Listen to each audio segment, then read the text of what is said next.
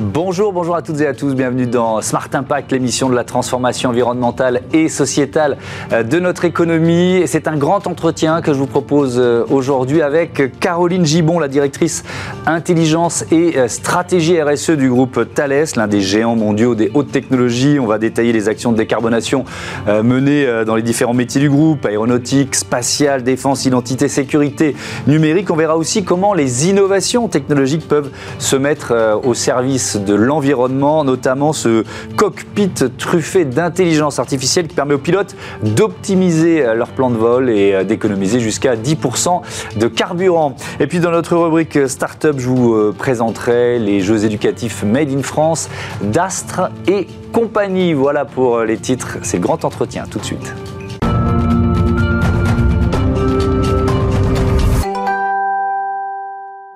Le grand entretien de ce Smart Impact avec euh, Caroline Gibon. Bonjour. Bonjour. Bienvenue, vous êtes donc la directrice intelligence et stratégie RSE du groupe euh, Thales, euh, intégrée à la nouvelle direction RSE qui a été créée en février 2022. Pourquoi ce choix? Pourquoi ce, le groupe a ressenti le besoin voilà, de regrouper finalement toutes les initiatives, toutes les actions RSE alors, effectivement, cette direction a été créée en 2022 pour donner encore plus de visibilité et de cohérence à la politique RSE du groupe Thales, qui est très importante pour nous mmh. et qui est vraiment à l'agenda stratégique du groupe et euh, impulsée par notre, notre CEO. Donc, c'était pour donner davantage de visibilité et de porter à nos actions, qui étaient par ailleurs déjà présentes, mais davantage éparses dans le groupe. Oui, qui étaient présentes, j'imagine, depuis, euh, depuis plusieurs années. Mais, mais cette dimension stratégique, c'est important. Nous, on reçoit évidemment beaucoup de directeurs, de directrices RSE quand ils font euh, partie du, board, quand ils sont, euh, je, vais, dire, juste à côté euh, du, du, CEO, du président, ça change tout. Exactement, c'est très important pour nous et on a la, chance chez Thales d'avoir ce leadership par le président directeur général Patrice Kane et ensuite notre secrétaire général. Et ce que l'on veut aussi, c'est impliquer tous les chefs de, de business unit pour que la RSE soit au cœur du business et que nos services et nos produits est une finalité ESG pour, pour le climat, pour l'environnement et pour la société plus largement. Oui, et, en termes de gouvernance aussi. Euh, si, on, si vous deviez définir cette stratégie RSE, vous diriez quoi? Alors, grosso modo, on veut vraiment faire en sorte que notre, que, que de construire un monde euh, plus sûr, plus respectueux de l'environnement et plus inclusif. C'est vraiment ça, c'est notre, c'est notre raison d'être et la mhm. RSE s'inscrit véritablement là-dedans. Donc euh, c'est ça, on peut la résumer ainsi. Est-ce que ça passe forcément par de l'innovation? Alors, euh, je pense que l'innovation, déjà, c'est le cœur de ce que fait Thales, de l'innovation de haute technologie. C'est sûr, on est, vraiment au cœur de vos métiers. Voilà, donc en fait, c'est en tant que ce que nous sommes, mm. c'est-à-dire savoir faire de l'innovation, savoir faire des hautes technologies, que, que, l'on veut servir ces causes RSE. Mm. Et donc, en fait, on, crée par exemple euh, toutes nos, tous nos senseurs qui sont sur les satellites euh, peuvent permettre de modéliser, enfin, de capter de la donnée qui permettent de modéliser l'évolution du climat. Donc, c'est un exemple très concret de comment cette haute technologie peut servir, euh, peut servir l'environnement je, vous pose la, question parce que vous me voyez venir. Euh, quand, quand on s'appelle Thales, on est forcément technosolutionniste. Vous voyez ce que je veux dire? Et, donc, si on est technosolutionniste, est-ce qu'on se euh, s'épargne finalement les efforts de sobriété, etc., etc. Alors, c'est une bonne question. Mmh. Euh, euh, je pense qu'on n'est pas technosolutionniste. On, on, fait de la technologie au service d'eux, mais de manière raisonnée. C'est très important. Alors déjà, comme vous dites, on fait tous les efforts que l'on doit faire sur comment l'on opère. Mmh. Donc ça, c'est ce qu'on appelle les scopes 1 et 2. Et par, pour donner un exemple, on, on s'est engagé d'ici 2030 à réduire ces émissions-là de 50 euh, par rapport à 2018. Donc, sur vos émissions directes Sur, hein. nos émissions directes, ce qui nous permet euh, d'être en ligne avec l'accord de Paris de limitation du changement euh, climatique à mmh. plus 1,5 degré, donc c'est très bien.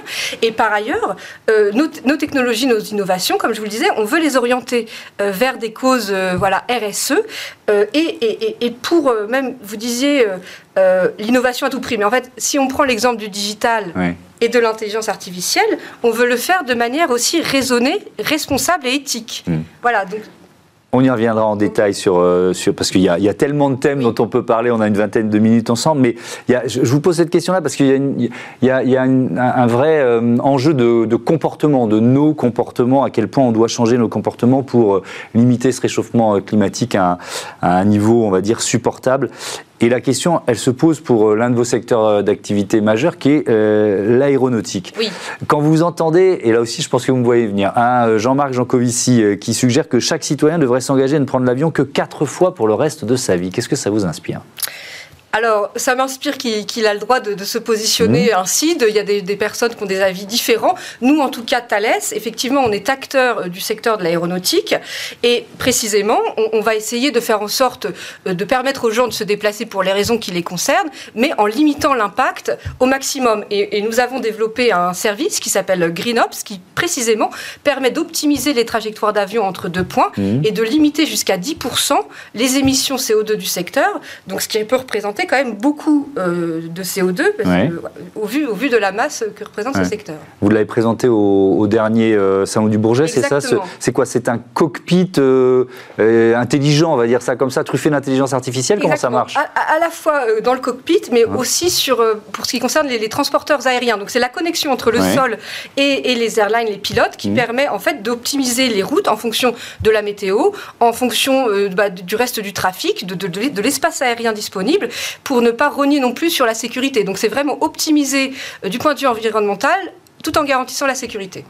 Euh, c'est disponible uniquement sur les nouveaux avions qui vont sortir des, chaînes de fabrication ou alors on peut l'intégrer, euh, ce dispositif, à des avions euh, déjà existants? Alors, on, peut l'intégrer sur les avions déjà existants via les rétrofits. donc ah. voilà, en fait, on rétrofit aussi un cockpit d'avion. voilà, on peut, on peut y mettre ces nouvelles technologies. Exactement. D'accord, donc il y a un potentiel d'économie de, de, carburant de, de 10%. on va reparler de l'innovation un peu plus tard dans, dans, ce, dans ce grand entretien. Quelques chiffres.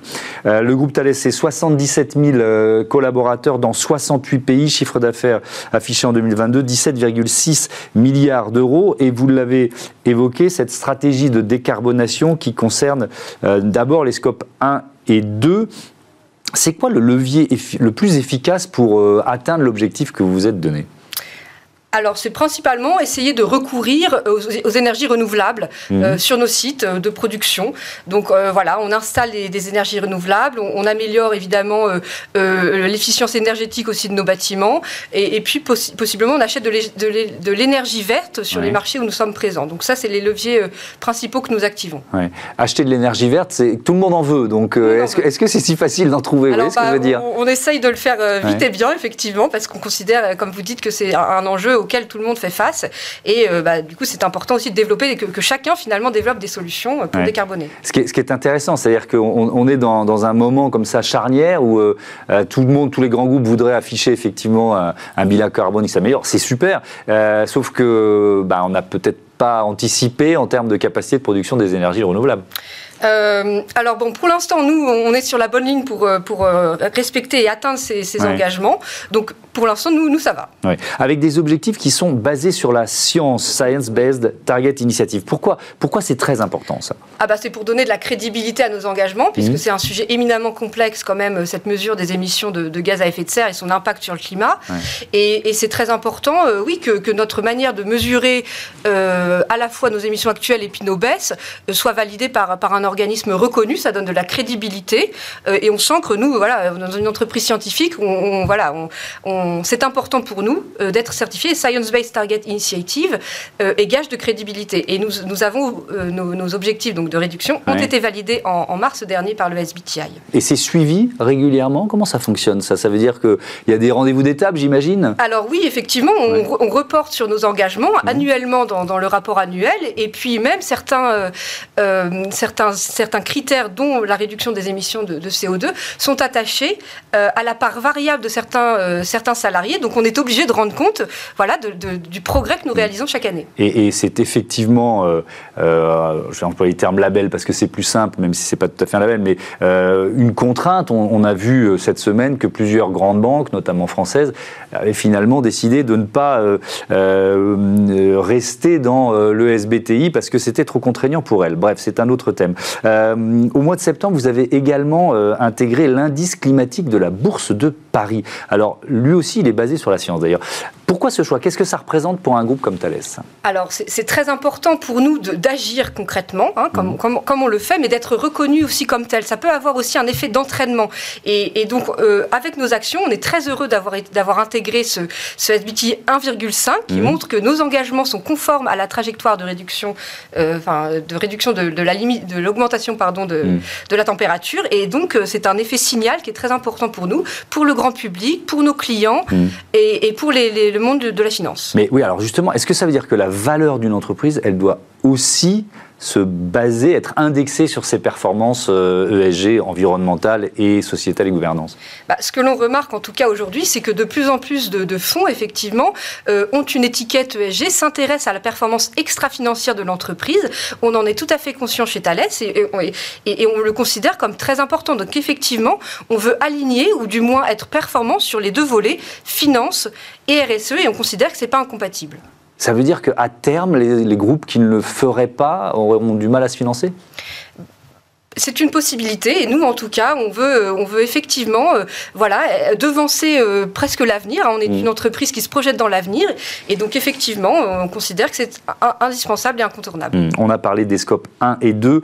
Il y a évidemment aussi le scope 3, euh, celui qui engage la chaîne de valeur, les émissions de gaz à effet de serre indirect. Alors, euh, quels sont vos objectifs? Tiens, puisqu'on a affiché les objectifs Scope 1 et 2, quels sont vos objectifs en la matière? Alors, on a également euh, pris des engagements validés par le SBTI de mmh. réduction de 15% de nos émissions de ce Scope 3 par rapport à 2018 et de manière euh, absolue. C'est une valeur absolue. C'est pas rapporté à l'activité. Donc, c'est un objectif très ambitieux mmh. que nous avons adopté. Pourquoi c'est plus compliqué Alors c'est plus compliqué parce que euh, ça ne dépend pas nécessairement que de nous. Hmm. Voilà, ça dépend aussi de nos fournisseurs à qui nous achetons euh, des produits qui contiennent du carbone. Et donc on met en œuvre véritablement un travail partenarial avec, euh, avec les fournisseurs qui représentent la masse de CO2 la plus importante pour qu'ils trouvent eux-mêmes des solutions, par exemple.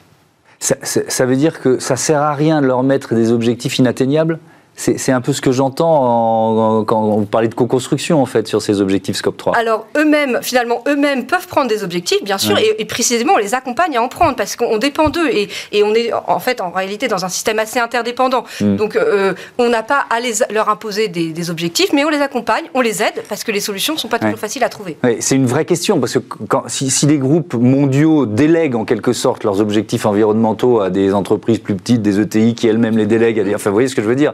Ça va, retomber sur euh, finalement les entreprises qui ont le moins de moyens pour le faire.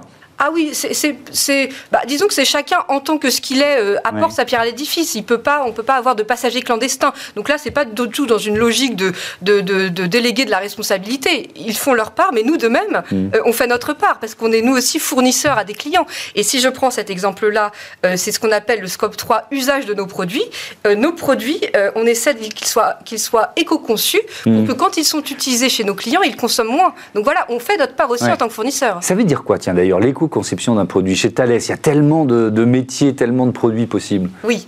Alors, euh, l'éco-conception, donc c'est en fait une méthode pas forcément très facile, mais on essaie grosso modo de mesurer euh, et, de, concevoir les, les, produits de telle sorte que dans leur consommation de matière, dans leur émission de CO2, dans la phase de test, dans la phase d'usage, il y a un impact environnement moindre, tout en prenant en compte quand même l'aspect euh, utilitaire, enfin la finalité de, de, de, de, ce pourquoi on fait le produit. Oui, il faut qu'il soit aussi efficace. Exactement. Euh, voilà, donc on a cette approche que je qualifierais de pragmatique, mais néanmoins euh, avec des vrais impacts. Ça veut dire que tous vos nouveaux produits sont éco-conçus? Oui, exactement. Ça, c'est un engagement que l'on a pris. Mhm. Et puis, on veut diffuser encore plus la pratique de l'éco-conception au sein du groupe Thales. Par exemple, nous avons conçu une formation pour tous les ingénieurs et elle est en train d'être déployée pour que ça devienne vraiment le quotidien de tous nos ingénieurs en développement produits. Quand on travaille, je reprends, je crois que c'était 68, ouais, c'est ça, dans 68 pays euh, différents, comment vous vous adaptez aux différentes réglementations environnementales? J'imagine le casse-tête que ça peut représenter. Oui, alors on a des, on a des, des, juristes, on a des personnes oui, a qui connaissent les Il y a une direction compliance, j'imagine, qui travaille beaucoup. Exactement. Donc en réalité, ça se passe plutôt bien, mais effectivement, on s'adapte aux, réalités, euh, aux réalités locales, aux mm. besoins aussi de nos clients, parce que la RSE ne signifie pas la même chose où que l'on soit dans le monde. Il y a des, il y a des thématiques qui, qui, ressortent plus que d'autres, et, on s'y adapte. Est-ce qu'il y a des pays qui disent mais pourquoi vous mettez une telle pression en termes de RSE euh, C'est pas, vous voyez ce que je veux dire C'est pas la priorité des pays, peut-être un peu moins avancés dans leur développement. Vous êtes bien gentils, les Occidentaux, mais euh, vous avez brûlé la planète pendant des décennies et, nous, il faudrait qu'on fasse des efforts. Alors sincèrement, euh, parfois ces, pays-là sont les premiers impactés par le changement climatique. Donc en réalité, notre politique est plutôt euh, bien reçue par, euh, par nos salariés et on essaie aussi de l'expliquer dans les, dans les sociétés dans lesquelles Thales agit mm. pour expliquer. Mais on, voilà, si on démontre l'intérêt de nos produits et de notre action, c'est bien accepté. Thales, c'est près de 4 milliards d'euros d'investissement par an en recherche et, et, développement. On a parlé tout à l'heure de ce cockpit intelligent pour faire des économies potentielles de, de 10% de carburant. Est-ce qu'il y a d'autres euh, innovations comme ça à impact environnemental Vous en avez cité déjà une ou deux, d'autres qui, qui euh, voilà, qui seraient intéressantes à partager avec nos, téléspectateurs. Bah, j'avais cité très rapidement tout à l'heure euh, les, senseurs qui sont dans, nos, dans nos satellites. En fait, ceux-là sont vraiment essentiels puisqu'ils permettent à la, maille, vraiment parfois le, kilomètre carré, de, savoir comment les océans évoluent, comment la couche d'ozone évolue. Et, c'est vraiment essentiel pour concevoir les modèles climatiques et aider nos, nos politiques publiques finalement à trouver les bonnes décisions. Il y a un autre exemple, c'est le traitement des données. Je crois que Thales développe des, euh, des dispositifs pour, euh, pour euh, rendre ce traitement moins énergivore. Alors, effectivement, le digital est présent dans énormément de solutions de Thales. Donc, par mm. exemple, si on reprend l'exemple de ces données climatiques, en réalité, elles sont captées près d'un satellite et on pratique ce que l'on appelle l'edge computing, qui permet, bah ouais, qui permet en fait de traiter la donnée au plus près de sa source pour limiter le volume de données transférées et donc l'énergie nécessaire pour faire ce fameux transfert de données. Donc ça, c'est ce que l'on appelle le digital frugal. Mmh. Voilà, le digital occupe une place de plus en plus importante dans notre vie quotidienne et donc a une empreinte plus importante. Donc on veut vraiment voilà, réduire au maximum l'empreinte du digital. Ça répond d'ailleurs aussi à un enjeu de souveraineté, ça. Exactement. Plus on traite la donnée euh, à, la source, mieux on la maîtrise. Exactement. Thales est évidemment agi sur le, secteur de la souveraineté et donc c'est un levier d'action. L'intelligence artificielle, on l'a vu, elle est présente notamment dans les cockpits euh, d'avion, le dernier cockpit que vous avez présenté. Tiens, d'ailleurs, il est certifié ou pas encore ce, cockpit? Il a obtenu la certification? Il est en cours. Il est en cours de certification. On, va suivre ça avec intérêt. Euh, elle est évidemment de plus en plus présente dans vos produits comment l'humain garde la main sur l'intelligence artificielle Ça semble une évidence de dire ça, euh, Sauf que c'est un vrai défi. C'est un vrai défi. Alors effectivement, comme, je disais, on fait du digital et parmi mmh. le digital, il y a cette nouvelle technologie de l'intelligence mmh. artificielle qui peut apporter énormément de choses, mais on considère qu'elle doit être à la fois transparente explicable et éthique. Ça, c'est vraiment notre mot d'ordre. Et nous avons d'ailleurs euh, publié une charte euh, du, du, digital éthique. Pardon. Euh, et comment on fait? Bah, on, crée finalement des, interfaces homme-machine qui permettent à l'homme qui se sert de cette intelligence artificielle dans son métier, de comprendre le raisonnement de la machine. Hmm. Donc c'est vraiment la machine au service de l'homme et non pas l'inverse.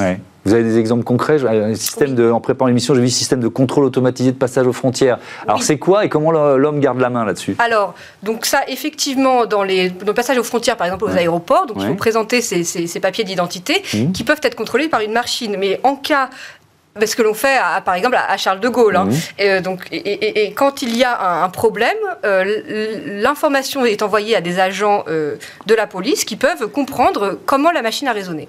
Ce qui est une question qui vaut pour Thales, mais qui vaut pour tous ceux, celles et ceux qui, utilisent l'intelligence artificielle, notamment en santé, par exemple. la difficulté, c'est d'oser prendre une décision contre la machine. Vous voyez ce que je veux dire? Oui, oui. Bah, c'est pour ça qu'en fait, ça ne doit pas être la boîte noire.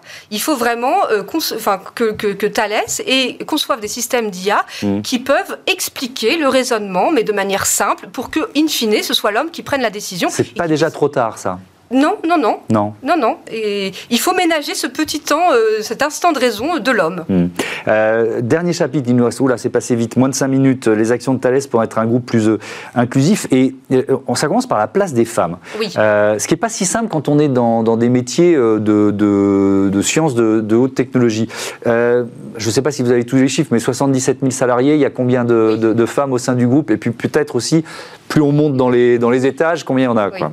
Alors, on a euh, précisément 27% de femmes dans les effectifs de Thales, euh, donc ce qui est plutôt bien pour, pour, pour un groupe de ce secteur, mais on a envie d'augmenter. Donc, euh, précisément, aujourd'hui, à l'heure actuelle, on recrute un tiers de femmes. Donc, mécaniquement, le taux va un petit peu augmenter. Mmh. et on, mène beaucoup d'actions en faveur des femmes sur lesquelles je reviendrai, mais pour compléter la, réponse, on a aussi dans les, dans les, dans les fonctions les plus élevées 50% de femmes au conseil euh, d'administration, donc c'est un, conseil d'administration paritaire. Mmh. Et puis on a des objectifs aussi annuels de, pour augmenter la présence des femmes dans les fonctions de management.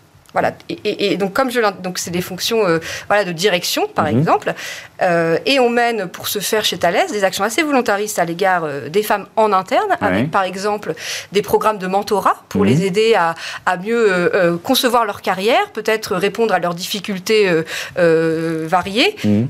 et puis aussi, on a des actions vers la société civile, vers les jeunes filles ou même des publics plus variés pour intéresser aux sciences et montrer que c'est un, monde auquel elles peuvent accéder, où elles peuvent s'épanouir. Avec un, enfin, il y, a toujours ce, décalage avec des jeunes filles qui sont souvent meilleures dans les, dans les matières scientifiques, euh, au bac et même dans les études supérieures, et puis, et puis ça ne matche pas après. C'est quoi? C'est un, une société des, siècles de patriarcat qui pèse là-dessus? C'est très français, c'est très européen? Comment vous l'expliquez ça? Bah alors, je, à vrai dire, je, ne sais pas très bien, mais donc je pense qu'il faut, il faut expliquer davantage. Il faut donner du goût, donner du sens, voilà, donner envie et, créer les conditions concrètes en fait. Hein, il y a l'importance des rôles modèles, pardon de vous interrompre. C'est-à-dire de montrer celles qui justement euh, ont réussi. Exactement, que c'est possible, que c'est qu'on peut s'épanouir. Hein, j'insiste là-dessus, mmh. euh, sur le fait qu'on peut agir aussi dans notre travail hein, pour pour la RSE justement, qu'on peut mettre notre notre intelligence, au, voilà, au service de, de ces causes. Euh, je, repose la question, est-ce que c'est français ou européen? Est-ce que c'est vrai ce constat sur le, la difficulté finalement de recruter des femmes dans les métiers euh, scientifiques? Est-ce que c'est vrai partout? On le constate effectivement, euh, on le constate partout, ouais, mm. effectivement. Donc il faut vraiment, euh, il faut vraiment agir, euh, donner, oui, donner envie. Et ça, commence assez tôt, ça commence dès l'école. Mm. et c'est pour ça que nous avons des marraines hein, du, de l'association Elle bouge qui vont précisément parler aux jeunes filles et expliquer en tant que rôle modèle ce qu'elles font. Mm. Dernier mot à propos d'inclusion, avec ce chiffre 2400 salariés en situation de handicap en France, hein, chez Thales France, ça représente 6 69% du taux d'emploi global. Je crois que ça vous met assez, assez nettement au-dessus de la moyenne euh, nationale. Il y a 41 des 46 sites de Thales en France qui sont handi accueillants. Euh, je vous posais une question triviale. Est-ce que ça a supposé des investissements importants? Alors oui, euh, bah, parfois des installations physiques hein, pour permettre l'accueil de fauteuils roulants par mmh. exemple. Et puis aussi on aménage les postes de travail pour s'adapter au handicap de la personne. Donc parfois il faut investir, mais c'est un petit peu plus que ça. C'est aussi dans la manière de manager. Il faut que l'on forme les managers à travailler avec des personnes euh, diverses et mhm. porteuses de handicap. Donc on investit de manière euh, constante pour s'améliorer. Avec une mission insertion, c'est ça qui a été créé il y a plus de 20 ans, 2001. Exactement. Euh, quel bilan on peut en faire après deux décennies Alors on pense que, que, le bilan est, plutôt bon parce que, comme vous le disiez, on a des statistiques qui, mhm. qui, montrent que nous avons plus de 2000 personnes en situation de handicap et ça nous place bien au-dessus de la moyenne nationale qui de 4,5%. Donc on a vraiment, on a vraiment progressé et, en fait on crée des partenariats aussi avec, euh, avec des associations, avec des, euh, le, monde, le monde associatif pardon, et le mm. monde euh, académique et aussi avec le ministère des Armées puisque nous sommes une entreprise de défense et le ministère des Armées et nous, nous avons signé une convention pour accueillir chez Thales des, des soldats blessés en reconversion chez nous. Merci beaucoup. On va terminer là-dessus. Merci Caroline Gibon et, à bientôt sur, sur Bismart. C'est l'heure de notre euh, rubrique euh, Startup. Euh, bah, tiens, on va garder la tête dans les étoiles d'une certaine façon avec un jeu éducatif.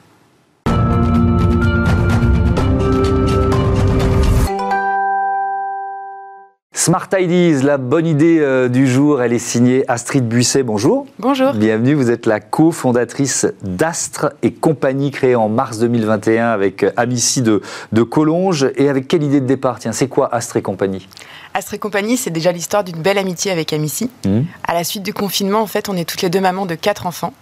Et on a fait un double constat, à la fois dans les écoles, puisqu'Amici est professeur des écoles, que les classes étaient de plus en plus nombreuses et les enfants de plus en plus différents et les maîtresses toutes seules. Donc il fallait trouver des outils autocorrectifs pour gérer l'autonomie des enfants et éviter le numérique, qui prend beaucoup de place dans les écoles aujourd'hui. Vous êtes complémentaires toutes les deux, donc elle, elle est, euh, elle est enfin voilà, elle est à l'école, euh, et vous? Et moi, je m'occupe. Moi, ça fait 15 ans que je travaille dans les jeux, d'accord, euh, dans différents, chez différents fournisseurs et distributeurs, et donc je me suis dit qu'avec le jeu, on pouvait amener aussi une complémentarité et remettre des étoiles dans les yeux des enfants qui travaillent. Oui, alors on va parler du côté Made in France de ce jeu, c'est notamment pour ça que vous êtes ici, mais euh, ça s'appelle Étoilium. Alors c'est quoi Un réservoir d'étoiles? Qu'est-ce qu'on fait avec ce jeu, avec ce jeu? Alors c'est exactement ça. Donc l'Étoilium, c'est un ordinateur qui est mécanique. Mettez-le un peu haut parce que là on le voit pas. Un ordinateur, là-dedans il y a un ordinateur. Oui, c'est mécanique, il est sans pile, sans ondes et sans écran, et le principe est très simple. Les enfants doivent simplement répondre aux 10 questions de couleur. Et si leur code, si les réponses sont justes, et uniquement si elles sont justes, ce qui oblige à se relire, eh bien alors, la petite trappe s'ouvre, c'est magique, et les enfants gagnent une petite gommette qu'ils vont gratter. Ça, c'est un système de points, ça fait de la dopamine, un peu comme dans les jeux vidéo. La récompense, ça fonctionne toujours et la gommette, c'est universel. Et donc, il y, a cette volonté de sortir aussi un peu les enfants des écrans. Euh, ça, faisait partie de, la feuille de route, en quelque sorte, du jeu quand vous l'avez créé? Oui, Absolument. En fait, il y en a déjà beaucoup. Hein. il y en a de plus en plus. Euh, nous, on a quatre enfants chacune et on mm. constate avec les années que vraiment, ils sont très sollicités et très addicts aux écrans. Alors qu'il est vraiment important, surtout à l'heure de l'intelligence artificielle, mm. les connaissances, ils, ils les auront, mais de manipuler, de toucher, de faire travailler ses sens. Et surtout, avec l'étoilium, c'est allié avec des exercices, en fait, de maths, de mm. français, de logique, euh, de lecture, et de faire travailler son cerveau, de réfléchir de se creuser la tête, de mm. remuer ses méninges en fait. C'est intéressant d'ailleurs parce que la, Suède, qui était vraiment passée à un système euh, quasi tout numérique dans ses écoles, est en train de faire la marche arrière en, remettant des, euh, des manuels euh, papier. donc c'est le fruit d'un travail collectif. Vous l'avez conçu en allant chercher des parents, des profs, des, qui, a participé finalement à cette, à cette recherche et développement Ça a pris combien de temps? Bah, C'est ça qui est compliqué surtout, c'était de, trouver le mécanisme qui fonctionne bien, cette histoire de réservoir, donner de la force, mm. et tout ça sans électronique. Et puis surtout, on avait vraiment une volonté d'éco-conception, donc de fabriquer en France, mm. ce qui est un vrai défi hein, euh, aujourd'hui. Euh, donc on a trouvé, euh, c'est ça qui a été long. Donc on a travaillé avec un bureau d'études en Haute-Savoie, on a travaillé avec beaucoup de parents, beaucoup de professeurs des écoles, puisque associé à l'étoilium, il y a énormément de contenu. Il y a une bibliothèque de contenu qui mm. va de la grande section au CM2. Donc on trouve à chaque fois des spécialistes pour nous aider sur les contenus. 18 mois de, de mise au point, de recherche et développement. Il est fabriqué où ce jeu? Il est fabriqué en Bretagne. Mhm. Il est injecté en Bretagne. Les... Tout est fabriqué en France. Tout ce qui va être accessoire, la partie, euh, la partie métal, la partie ressort aussi. Tous les composants viennent de France. Et ensuite, c'est euh, assemblé dans un centre d'aide au travail et expédié de Rennes. Est-ce que ça a été si facile de trouver euh, des, partenaires français? Est-ce qu'il y a un écosystème du jeu encore suffisamment euh, puissant en France pour que ça ait été facile? Alors, de mon expérience, c'est facile sur la matière papier, carton et bois, puisqu'il y a quand même encore du savoir-faire, notamment euh, dans le Jura. Sur la partie plastique, c'est beaucoup plus audacieux. Il faut quand même voilà, travailler de mainmise avec des gens qui ont la compétence sur les moules à injection, etc. Hmm. Et trouver les bonnes matières aussi, puisqu'on a des normes jouées qui ne sont pas les mêmes que celles de l'automobile, où on injecte beaucoup en France. Mais pour les enfants, il y a des normes qui sont spécifiques. Alors justement, vous nous avez dit un jeu éco-conçu. C'est compatible avec un jeu plastique, ça? Comment euh, ouais. Alors déjà, c'est un plastique pur, donc il mhm. est très facilement recyclable, ça c'est important. Et ensuite, on est sur un cycle de vie très long. L'étoilium, c'est mécanique, donc en fait, on pourra jouer avec nos petits-enfants à l'étoilium. Et encore après, euh, il n'y a pas d'électronique, il n'y a pas de batterie, tout est très local. Donc finalement, euh, notre bilan carbone, il va être meilleur qu'un jeu. Euh, D'ailleurs, vous proposez un, service après-vente. Vous dites aux, parents, ne surtout jetez pas l'étoilium s'il est abîmé, c'est ça Alors voilà, là, on commence tout juste à équiper les familles. Mais mm. après, c'est si jamais vous avez déjà quoi que ce soit, un souci, il marche plus, il s'abîme, vous nous le renvoyez, on vous le répare. C'est ce qu'on appelle du SAV à vie. Et voilà. La deuxième chose, c'est que nous, on va mettre en place un système de reconditionnement. On va récupérer les étholiums qui ne servent plus pour les revendre, pour avoir un marché de seconde main qui est aussi très important. Merci beaucoup Astrid Busset, bon vent à, Astre et compagnie à votre étoilium. Voilà, c'est la fin de ce numéro de euh, Smart Impact. Merci à toutes et à tous euh, de votre fidélité à l'émission, mais aussi à la chaîne Bismart, la chaîne des audacieuses et des audacieux. Salut